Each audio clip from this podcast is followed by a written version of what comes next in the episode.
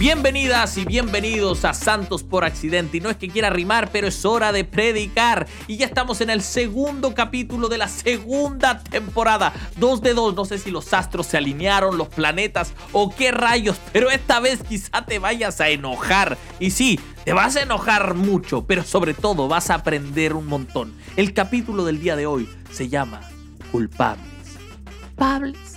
¿Culpables?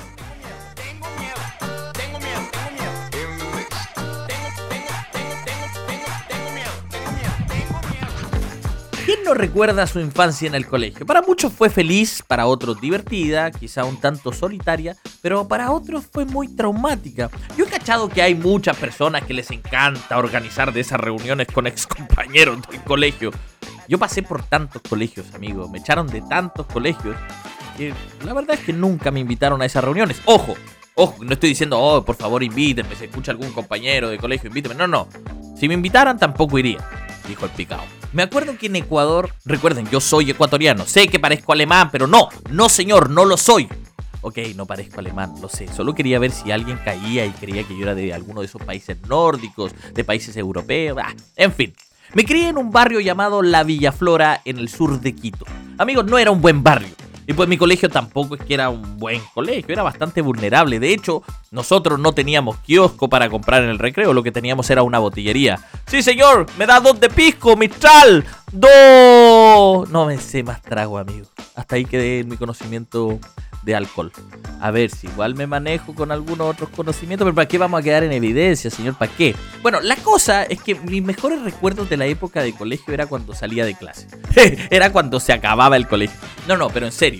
¿Por qué cuando salía de clase? Porque al menos una vez al mes, en mi caso, porque recuerden, yo no era no era de un poder adquisitivo alto. Entonces, una vez al mes mi mamá me mandaba dinero para que yo pudiera comprarme alguna cosita a la salida del colegio. Ahora, hay cosas que, que yo compraba en Ecuador que coinciden con que también las venden aquí en Chile y otras que no. Por ejemplo, creo que en todos los países latinos existe una obsesión por comprar esas láminas de los álbumes de fútbol. Clásico, jugar láminas o intercambiarlas o comprar esos sobres con la esperanza de que te salgan buenos personajes. ¿Y quién te salía? Cinco láminas de Cafú, cinco láminas de Rivaldo. Amigo, se me cayó el carnet. Quizá tú, porotito, que estás escuchando este podcast, ni siquiera sepas quiénes son ellos. Bueno, pero esos eran los personajes que, estaban en la época, que la llevaban, que te salían repetidas en esas láminas. A ver, lo que estoy seguro que aquí no venden y si vendían en Ecuador era el ceviche de balde.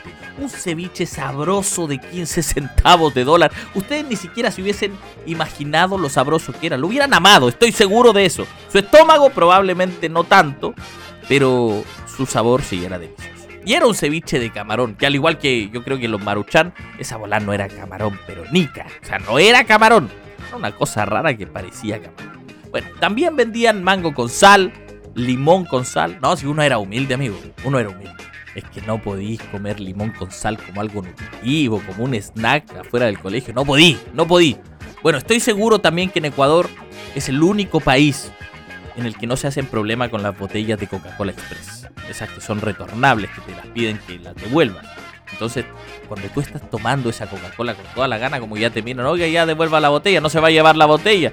Te lo advierten, no se vaya a llevar la botella. Oye, si te voy a devolver la botella, ¿qué voy a hacer con la botella? Bueno, en Ecuador no se hacen problema con eso, porque ellos lo que hacen es vertirte la bebida, esa bebida transpiradita, fría, te la vierten en una bolsa plástica transparente. Unos verdaderos emprendedores te chantaban una bombilla en esa bolsa y te iba a ir tomando la bebida sin problema. O sea, no había presiones, señor. Lo otro que te vendían afuera del colegio eran mascotas. Te vendían peces de colores y también llegaba un caballero con una caja que era todo un gallinero esa cuestión y te vendía los pollitos. ¿Alguien más compró esos pollitos? Por favor, díganme que no fui el único que quiso ser un granjero. Bueno, yo tuve tres, le compré tres a ese caballero y creí que eran patos. ¿Por qué? Porque lo primero que hice al llegar a casa fue bañarlos en la bañera. Primer error en una serie de errores. Llené la tina donde bañábamos a mi hermana menor, mi hermana bebé, esas tinas plásticas, ¿no? La llené con agua fría y metí a los tres pollitos ahí. Adivinen qué, los pollitos no nada. Qué decepción me llevé cuando supe que mis pollitos, los pollitos que yo compré, lo averigüé, empíricamente que estos pollos no nadaban. Bueno, los pollos necesitan calor para sobrevivir y cuando los saqué del agua estaban tiritando del frío. Así que yo desesperado pesqué la toalla de, la, de mi hermano. O sea, si ya le había ocupado la tina, ocuparle la toalla daba lo mismo. Lo sequé, lo que más pude ahí. Y sin embargo, estos pollitos seguían tiritando. O sea, tenían mucho frío. Y se me ocurrió, se me le ocurrió otra idea. ¿Sabe qué? Se me le ocurrió otra idea. ¿Por qué no aspiro el agua que tienen esos pollitos? Así lo seco bien secado. No tenía secador. No, no había secador. Pero sí teníamos una aspiradora. Así que prendí la aspiradora pero con lo que yo no contaba es que el pollito cabía perfectamente en el cilindro, en el tubo cilíndrico de la aspiradora. Entonces yo no sabía que eran del mismo diámetro y aspiré a mi pollo. No le aspiré el agua, lo aspiré entero. Y así fue como fui un asesino de pollo. Maté a mi primer pollito. Él se llamaba Yille. Ay, cómo te extraño, Yille. Ojalá que estés en el cielo de los pollitos o de los patos. Si te confundieron con un pato fue mi culpa. bueno, después de secarme las lágrimas, porque yo me sentía un asesino de pollos, de verdad. Yo decidí sacar a los dos pollitos que me quedaban al patio, porque todavía estaban tiritando del frío. Entonces dije, para que se sequen, ojalá que tomen sol ahí. Y ellos estaban muy felices caminando ahí por el patio, hasta que ya me aburrí y quería entrar a la casa. Así que tomé a mi pollito y decía, bueno, aquí está uno, ¿dónde está el otro? ¿Dónde está el otro? ¿Dónde está el otro? Doy un paso atrás. Y cuando di el paso atrás no me di cuenta que le arrebaté la vida al segundo pollito. Porque lo pisé, se le salieron las entrañas para afuera. Yo no paraba de llorar, chiquillo, porque yo me sentía muy culpable. No había cuidado bien a mis mascotas. Maté a mi segundo pollo. Ay, ¿qué iba a hacer con el pollo que me restaba? Así que conseguí una caja de zapatos con mi vecino. Y ahí dejé a mi tercer y último pollito. Pero estaba vivo todavía. Ahí le hice un... Le improvisé un hogar bien bonito. Le puse algunas cositas. Hice cositas con plasticina también, ¿por qué no? Pero cuando amaneció, mi pollito nunca se recuperó del frío y se murió. Esas han sido las únicas y las últimas mascotas, por el bien de las mascotas que yo voy a tener y he tenido y a pesar de todas esas malas experiencias que tuve comprando cosillas, eh, a mí me encantaba salir del colegio y comprar cualquier cosa, me encantaba comprar. O sea, hasta el día de hoy voy al mall, me encanta comprar, pero más esas cuestiones raras que vendían en los colegios. Y eso es lo que más recuerdo hasta el día de hoy. Hay otras cosas que las he ido olvidando, pero eso, eso me, me quedó marcada en la retina. Ahora, otra cosa que sí recuerdo es que no sé en qué momento mis papás tomaron la decisión y dijeron, Santiago, ¿Sabes qué colegio te vendría bien a ti, ya que somos una familia cristiana, evangélica? ¿Sabes qué colegio te vendría bien a ti? Un colegio católico. Sí, un colegio católico, así que ahí me matricularon, en ese colegio católico de curas. Ustedes no saben las cátedras que me daba mi papá porque siempre me, mandaba al colegio muy advertido. Oye, no les vayas a rezar a los santos, no le vayas a rezar a la Virgen por nada del mundo. Y lo que no se te ocurra hacer es santiguarte, porque tú sabes que santiguarte es hacer un símbolo que abre puertas al diablo. Entonces siempre, siempre me retaban a mí en el colegio porque nos llevaban a misa para que participemos y todo eso y yo no repetía las frases que había que repetir, que son parte de la liturgia católica, y tampoco me santiguaba, como que estaba mudo. Entonces a mí me irritaban. Y cuando llegaba a la casa, mi papá me esperaba para hacer juntos la mansa oración, una oración larguísima, donde rompíamos cadenas, rompo cadenas, rompo maldiciones generacionales por la idolatría y, y un montón de cosas. Ahora digo, ¿Por qué rayos entonces me metieron a ese colegio? Imagínate el miedo que yo desarrollé, o sea, yo a veces me santiguaba para que no me reten los profesores, pero me sentía después tan culpable que yo llegaba a la casa a pedirle perdón a Dios. Decirle a mi papá, papito, ¿sabe que me tuve que santiguar? Y mi papá obviamente me retaba, pero llegó uno de los peores días que yo pude tener en ese colegio porque entró el inspector a nuestro curso y dijo, vamos a empezar este año con las catequesis para que todos hagan su primera comunión. Y preguntó, ¿alguien en este salón no va a ser la primera comunión porque pertenece a otra religión o por algún otro motivo, yo guardé un profundo silencio que me dolió en el alma. Nadie en el salón era de otra religión, todos eran católicos. Y yo, el único protestante de ese curso evangélico, guardo silencio. Me puse tan rojo y no dije ni una sola palabra. Ese día, chiquillo, yo llegué llorando a mi casa porque sentía que yo había negado a Dios. ¿Y qué pasaba con los que niegan a Dios? Mi papá siempre me lo dijo. Si niegas a Dios, Él te va a negar. Lamentablemente para ese pequeño niño ecuatoriano, él tuvo que hacer su primera comunión. Yo no quería ser distinto a mis compañeros. Quería ser uno más y que no me molestaran por profesar una religión diferente. Es más, ese pequeño ni siquiera entendía ciencia cierta en qué nos diferenciábamos los católicos de los evangélicos. No tenía idea. Y Ecuador en los años 90 era un país que en su mayoría es católico, o sea, todavía es muy católico, pero más todavía en ese, en ese tiempo, y se miraba con mucha sospecha a otras religiones. Y si alguien me preguntaba ese día si yo me iba a ir al cielo o me iba a ir en el rapto si Cristo venía en ese momento, lo más seguro es que Santiago de nueve años te haya dicho, ¿sabes qué? Casi llorando, ¿no? Yo creo que me voy a quedar. Yo no merezco irme con el Señor. Esa hubiese sido mi respuesta. Me encantaría que en este momento tengas un tiempo para pensar y que te cuestiones el por qué vas a la iglesia, por qué decidiste ser cristiano, por qué decides asistir a las reuniones de tu comunidad. ¿Para irte al cielo? ¿Para evitar el infierno quizá? Sé sincero contigo.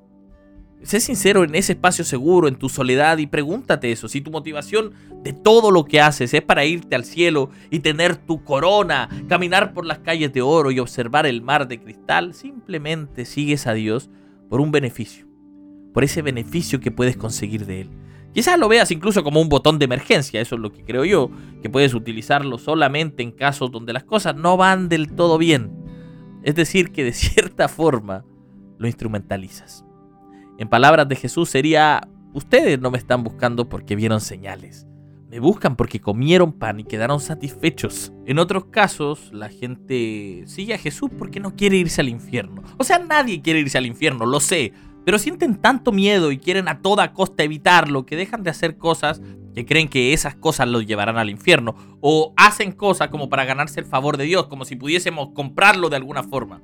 En el fondo, lo siguen por miedo dejan de disfrutar el camino, dejan de abrazar la trama del Evangelio, se pierden la mejor parte. No son adherentes al cristianismo porque su mensaje los impacte, porque su estilo de vida los confronte, porque les parezca bien el mensaje de amor, de justicia o de libertad, sino porque en el fondo lo único que tienen es miedo. La verdad que esa es una forma muy primitiva de ver la fe y de creer que Dios es igual a esos otros dioses temperamentales del pasado. Recuerden que durante miles de años diversas culturas sentían la necesidad de expresarles a los dioses que estaban agradecidos con ellos por el buen año de las cosechas, porque les enviaron lluvias, porque había sol, no sé. ¿Cómo, ¿Cómo se lo agradecían ellos? Ofreciéndole un montón de sacrificios como muestra de gratitud.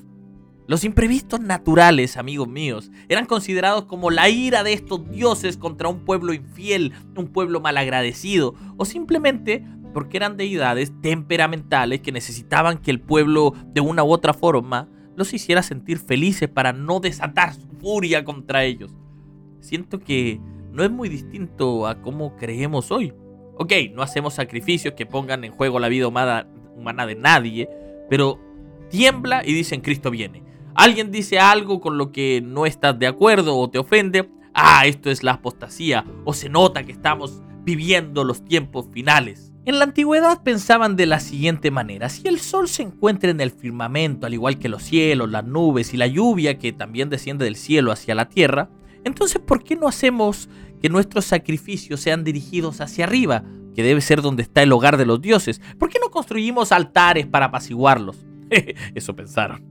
Si las cosas iban bien, significaba que los sacrificios eran suficientes para poder mantener a esos dioses tranquilos. Pero si se desataban tormentas, si no llovía por mucho tiempo, o si la tierra no daba fruto, entonces pensarían que de alguna manera habían ofendido a estos dioses, y por ello lo estaban castigando.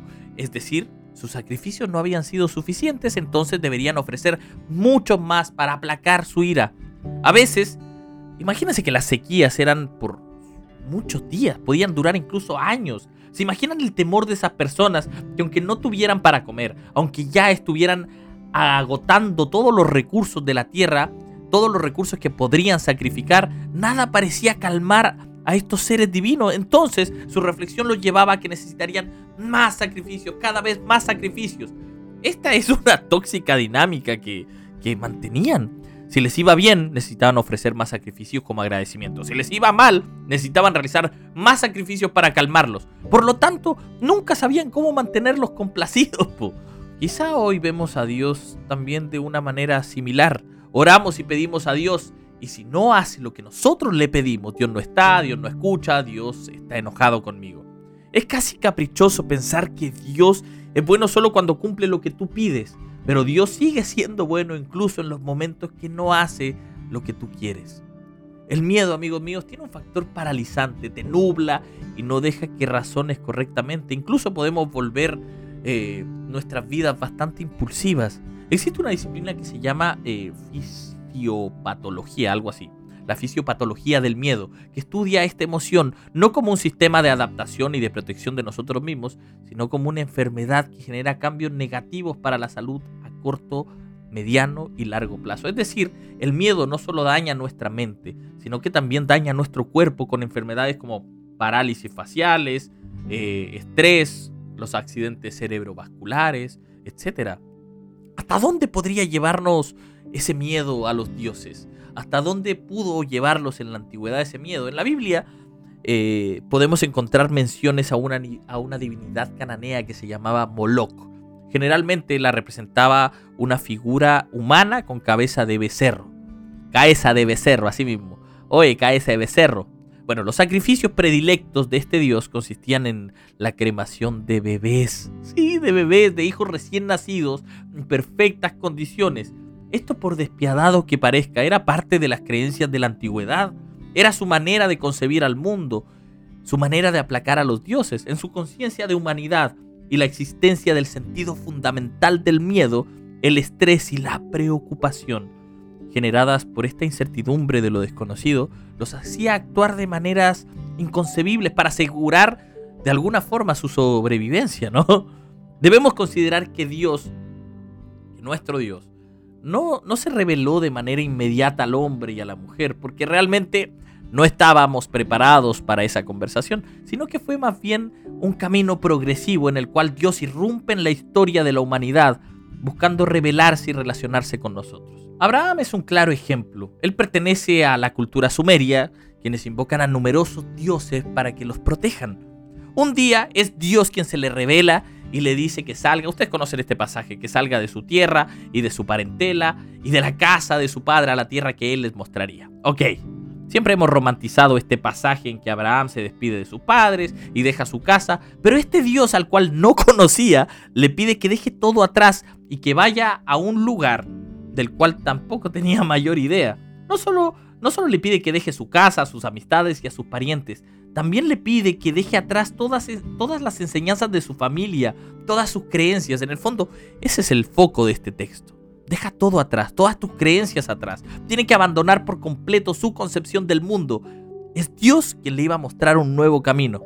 Y bueno, transcurre el tiempo y supuestamente Dios le pide a Abraham que sacrifique a su tan amado y único hijo. Hoy en día absolutamente nadie podría hacerlo, digan la verdad. ¿Y por qué no? Si, si es Dios el que me lo está pidiendo. Bueno, si Dios me lo pediría, yo lo pensaría. la verdad es que no lo harías. Que nadie querría pasar el resto de su vida, de sus días en prisión, quedando como un loco, quizá como un fanático delante de todo el mundo. Yo ya me imagino la portada de la cuarta. La cuarta. En la cuarta saldría, señor. Yo creo que saldría en la cuarta. ¿Y qué diría? La inhumana secta que intenta dar muerte a un niño.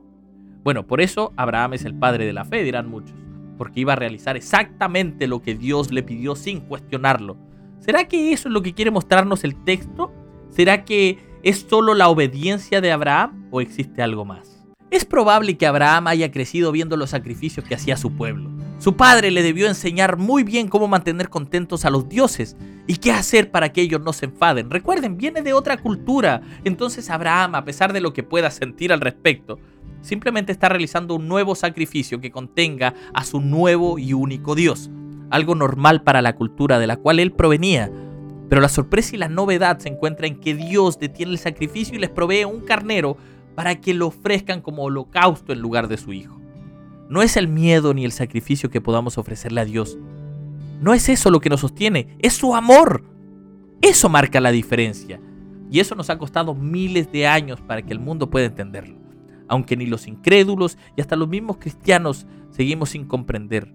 El nombre de Dios es misericordia, no sacrificio, no castigo. Y lo que está diciendo en este texto es, brother, Abraham, yo no soy como tus otros dioses. Yo no soy un Dios que se satisfaga con la sangre humana. Yo no quiero que hagas un sacrificio humano para complacerme.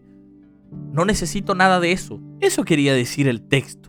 Pero nosotros seguimos interpretando a Dios desde nuestras culpas aprendidas, desde el miedo al castigo, Quizá lo que te voy a decir pueda ser un tanto impopular, me puedas criticar, pero cuando la Biblia dice en el Antiguo Testamento que Dios destruía ciudades, que enviaba a su pueblo a la guerra, a exterminar naciones de la forma más violenta posible, de hecho, recuerden que Jehová era un Dios guerrero, y si ellos ganaban la guerra, entonces Jehová estaba con ellos. Si perdían, entonces Jehová los había abandonado. Qué conveniente forma de describirlo.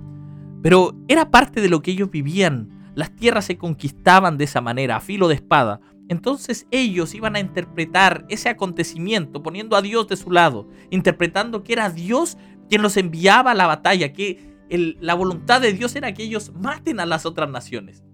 Es raro que Dios destruya Sodoma y Gomorra y quiera exterminar la maldad, la violencia, de una forma más violenta aún.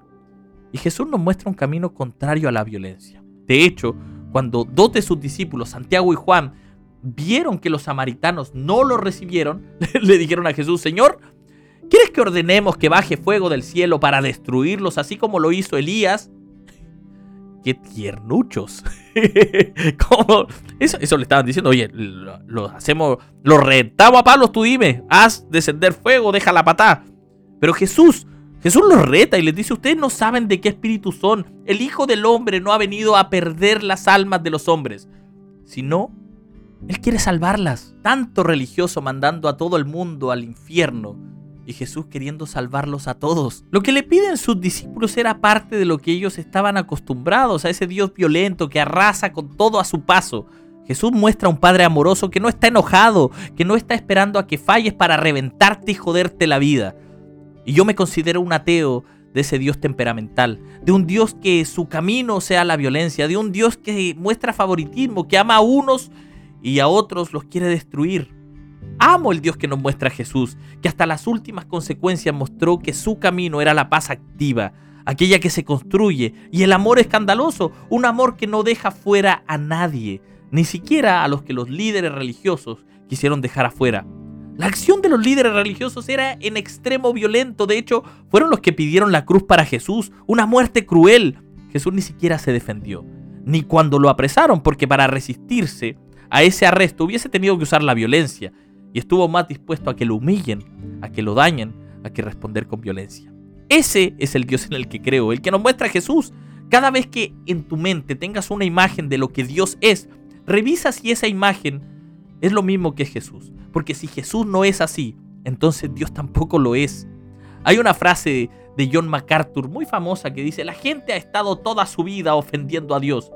Y la verdad que esa opinión está errada. Dios no se ofende ni es tan pequeño para caer en emocionalismos. La frase es un equívoco antropopático. Antropopático quiere decir que proyectamos nuestros emocionalismos, nuestros sentimentalismos humanos en algo no humano. Por eso, para mí sería un equívoco antropopático en el que se reduce a Dios a un ser ofendible que se resiente y en consecuencia se enoja con su ofensor y busca su castigo. Nada más alejado del Evangelio en el que Jesús con su último aliento dice perdónalos porque no saben lo que hacen. Esa no es una frase de una víctima ofendida, amigos, sino que es la máxima expresión de un redentor sin resentimientos.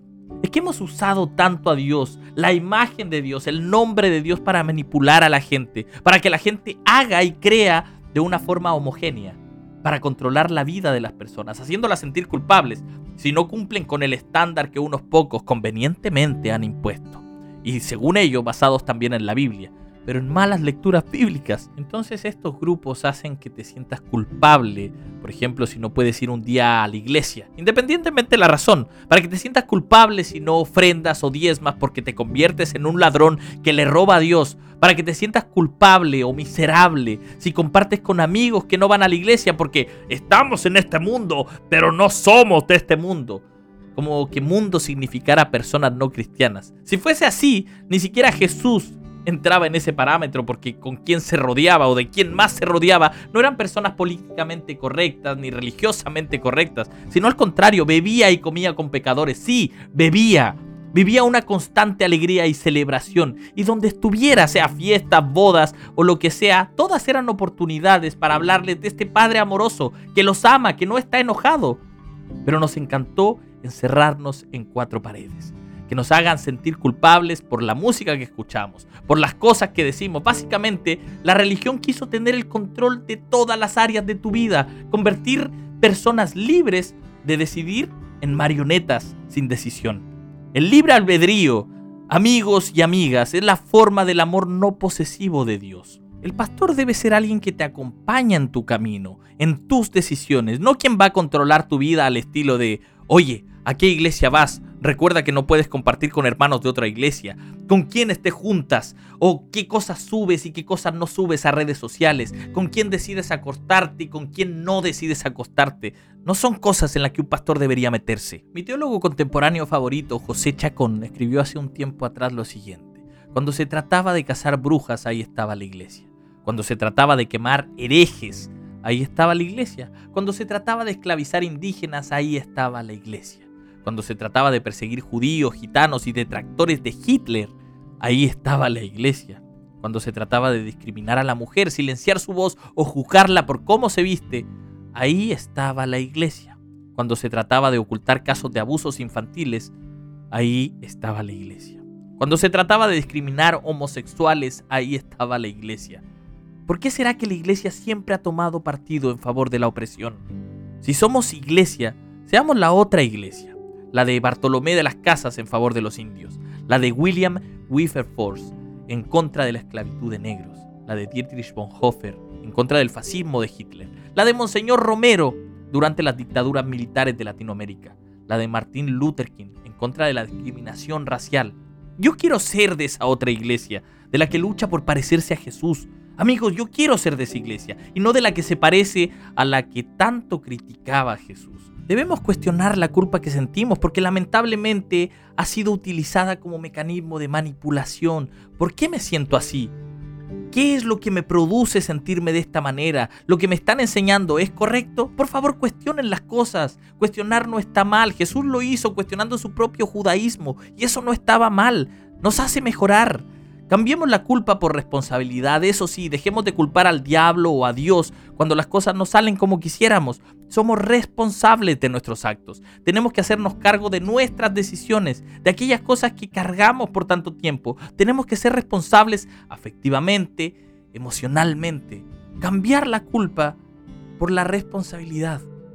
Un pastor y un profesor de teología llamado Emir Ochoa escribió también, Muchos intentan defender la creación literal de los cielos y de la tierra, pensando que de alguna forma así defienden a Dios y su verdad. Sin embargo, lo que intentan defender es el control, su posición de administradores de la culpa humana, porque si realmente somos el resultado de la evolución, entonces todas las doctrinas de la exclusividad, de la culpa y por ende del miedo deben salir de la iglesia. Si somos resultados de la evolución, entonces desaparece el pecado original y por ende la culpa, el castigo y la predestinación. De ahí desaparecen los administradores de la fe, el mercado de la fe, los millones que se mueven gracias a la fe de muchos y desaparece el control de unos sobre otros.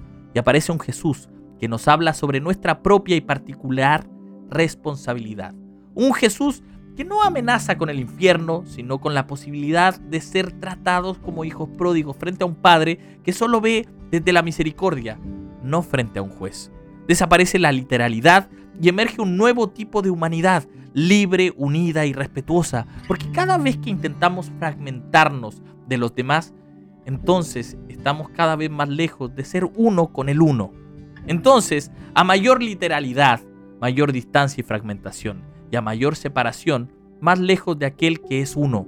Así que cuando creemos que defendemos a Dios y su verdad, separándonos de otros por cuestiones de creencia, estamos justamente avanzando en sentido contrario de lo que Dios esperaría.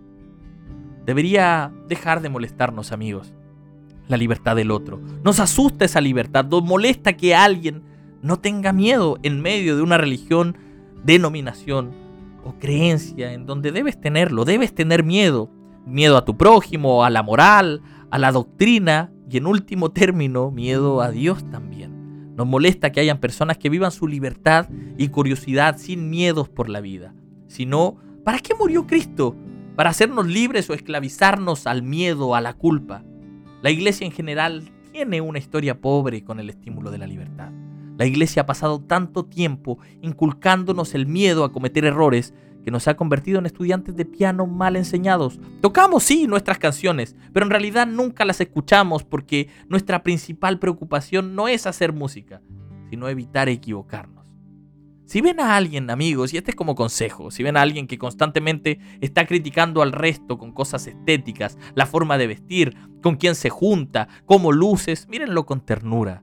Debe tener tanta culpa dentro que está tratando de equilibrar con su legalismo su ecosistema espiritual. Necesita juzgar a otros para de alguna forma sentir que está equilibrando esta balanza espiritual. Es decir, que es alguien que se autoflagela y no quiere caer solo, por eso flagela al resto. ¿Te digo algo? Perdónalo y sé libre.